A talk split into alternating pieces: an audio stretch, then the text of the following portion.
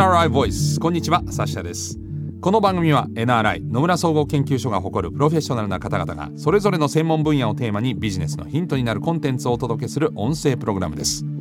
今回お話を伺っているのは ICT メディアコンサルティング部上級コンサルタントの岸博俊さんです。岸さんは情報通信放送メディア分野における事業戦略デザイン思考の実践によるイノベーションマネジメントをご専門にされています。よろしくお願いいたします。よろしくお願いします。このシリーズでは AI 時代に求められる人材と組織の姿をテーマにお話を伺っているんですが岸さん今回はどんな内容でしょうか？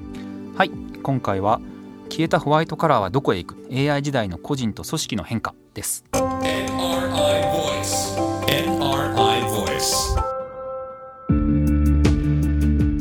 前回まで AI でなくなる仕事とマネージャーの役割についても伺いましたけれども、まあ、その AI 導入によって仕事や組織が変わっていく。でホワイトカラーの中でもいわゆる事務職の仕事が社会へのまあ影響というかその AI による影響が大きくて、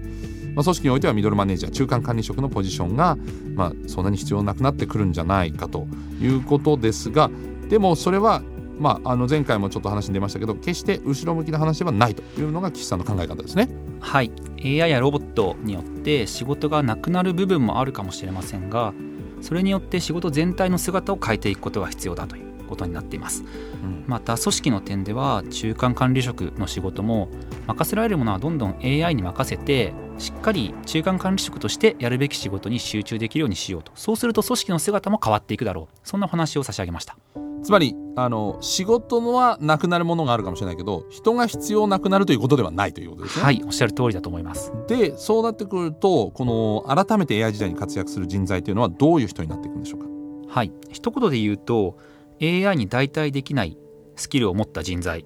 特に尖ったスキルを持つスペシャリストがより活躍していける時代。こんなふうに考えています。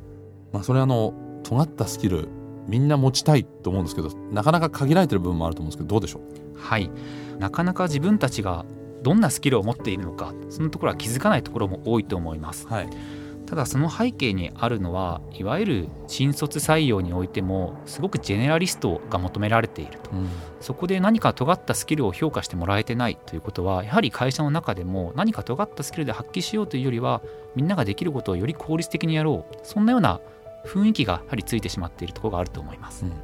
そこで、まあ、前回の話にもつながるんですけどその尖ったスキルを持ってるとか割とこう何か一点ここを専門にって思ってた人をある程度出世すると今度はマネジメント業務が加わってしまってたというところも、まあ、問題としてあった。はい。何か尖ったスキルを生かして活躍できる人がマネージャーになるとマネジメントもしなきゃいけない、うん、そうすると仕事が単純にどんどんどんどん増えていって、はい、マネージャーとしての悲劇がそこに起きていくそうした構造にあるというのをご指摘しました。はいまあ、で前回その例えば、えー、ある特定の分野で、まあ、営業なら営業で例えばこの成績を残した人が今までは昇進すると、まあ、管理職でマネジメントもやんなきゃいけないと。で必ずしもマネジメントが、えー、得意でない人まあ、そこの仕事も増えて非常に大変だそして本来の力が発揮できないみたいなこともありましたけれどもそうなると行く先がそっちの方向っていうのがもう AI によって変わってくるとしたらそもそもにどういう人をこう採用していくかっていうのも変わってくるんですか？はい。求める人材像はかなり変わってきます。これまでのモデルというのが現場で活躍した人がマネージメントをするようになってそのままだんだんだんだん偉くなっていく、はい、現場社員が部長課長になってそして役員になって経営層になっていく、はい、そうなりますと大事なことは失敗をしないことで、はい、減点法による評価によって組織は動いていました。これ今までの話はいこれまでです、はい、一方でこれからは加点法によって評価をしなければいけませんそういうところで問題になってくるのはそもそもどういう人材をどういう加点評価をすればいいのかというところです。はい、ここで人材採用の面を考えると今まではいわゆるジェネラリストある程度地頭が良くてちゃんと言ったことは守ってくれてたまには飲み会にも付き合ってくれるだけども一方で AI によっていわゆる誰もができるようなことは AI に任せよう面倒なことは任せようということになってくると必要なことはものすごく交渉がうまいとか、うん、ものすごく数字を見る力が強いとか、うん。ものすごくアイデアを埋めるとかものすごく人を巻き込むことがうまいとかこれまでいわゆる学歴とかあのテストの点数もしくは面接の受け答えの印象で見ていたところではなくて何かこれが秀でているっていうものを尖ったものを見つけないといけなくなってきます、うん、そして組織においてもそこを見つけて育てて活躍させていくことが必要です。決してそういう方々はマネジメントがうまいわけではない。そういう意味でスペシャリストとして活躍する人が出世するルートっていうのを何か作っておかなければいけないということになります。そうすると受験で5科目8科目で点を取るからいわゆる一芸入試じゃないですけどそういった方向にこう考え方が変わってるってことですか？はい。ただ尖ったスキルを持っている人も全てが尖っているわけではなくてやはり決定的にどっか欠けているということも多々あります、はい、そういう意味で減点評価の組織の構造で動いていると少しだらしないけども何かこれはできるっていう人はなかなか活躍できないというかマネジメントで評価されない。ということになります、うん、一方でじゃあ何か尖ったものを持ってる人に別の何か尖ったものを持ってる人を組み合わせてチームとしてその能力を担保しようと。そういう考え方をしていくとパフォーマンスは上がっていきます、うん、これがいわゆる加点評価によってチームを作っていく組織を動かしていくという考え方になります。なるほど。でそうなってきてその中間管理職とかがまあ減っていくことになると構造的にはピラミッド型からまあフラットに変わっていくということになると思うんですけどそれに加えてどんな変化が組織としては必要になってくるんでしょう？AI が入ると人は従来のような効率が重視される業務いわゆる誰でもできるジェネラリストができる業務から解放されて、はい、競争力の源泉となるイノベーティブな仕事そこに注力していくことができます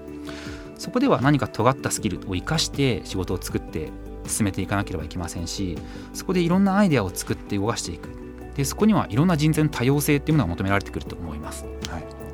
ある研究でもイノベーションは多様性から生まれるなんてことがよく言われています、ええ、そういう意味で尖ったスキルを持っている人を集めるそうした多様性が大事だということになってきます、うんよく多様性と言われるといろんな性別だとか人種だとかそうした外形的な属性的な多様性なんてことが言われますけども、はい、大事なことは価値観とか能力の多様性であって、うん、そうしたものがさまざまな人が集まることでイノベーティブな組織が生まれていく。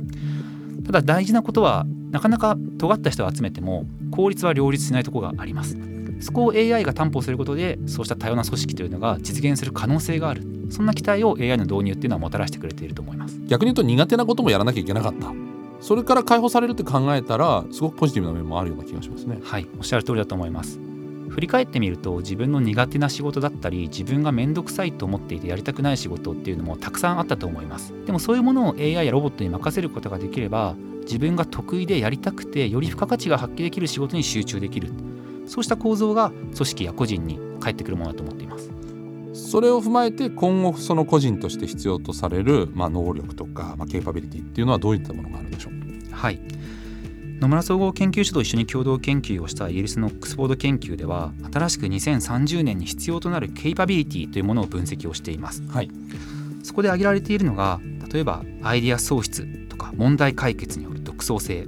またアイデアそのものをたくさん作る能力、はい、また目的を達成するためにシステム性能を改善する指標や手段をそもそも選ぶこと、はい、またそれぞれを踏まえた意思決定の最終的な決定をすること、うんうん、そのようなところが求められています。いわゆる知識とか形式的なものではなくてスキルや能力コンピテンシーというところが挙げられています。ここで一番注目したいところは学び続けるスキルが大事だという言及があったことです。なるほどどんどん社会が変わっていく中で学び続けていって自分のスキルをアップデートできること、はい、そうした力が必要だということが指摘されています。大学時代に学んだら終わりではないと。はい。大学時代からも考え方を変えないといけないということなのかな？はいおっしゃる通りだと思います、ええ、いわゆる文系や理系なんていう考え方もありますけどもだんだん今はその区分なくなってきました、はい、自分が得意で磨けるものそれが社会にとって役に立つものそれは何だろうかそういうものを問い続けながら自分のスキルを磨いていく。それが必要になってきていると思います、はい、一つ分かりやすいのはデジタル人材であってプログラミングが得意で好きな人っていうのは今すごく評価されるようになってきました。それがいろんな部分で尖ったものが評価される。そんな組織時代になってくるんじゃないでしょうか。なるほど。自分が本当にやりたいことで活躍できる世の中が本当にもう来てるというふうにも言えるかもしれませんね。はい、はいさあ今回は AI 時代に求められる人材について非常に具体的なお話も伺ってまいりました、えー、次回の4回目はですね最終回なんですが AI と共存する未来へと題しまして AI 時代の仕事や組織の在り方についてさらに深く掘り下げていきたいと思います。よろしくお願いします。よろしくお願いします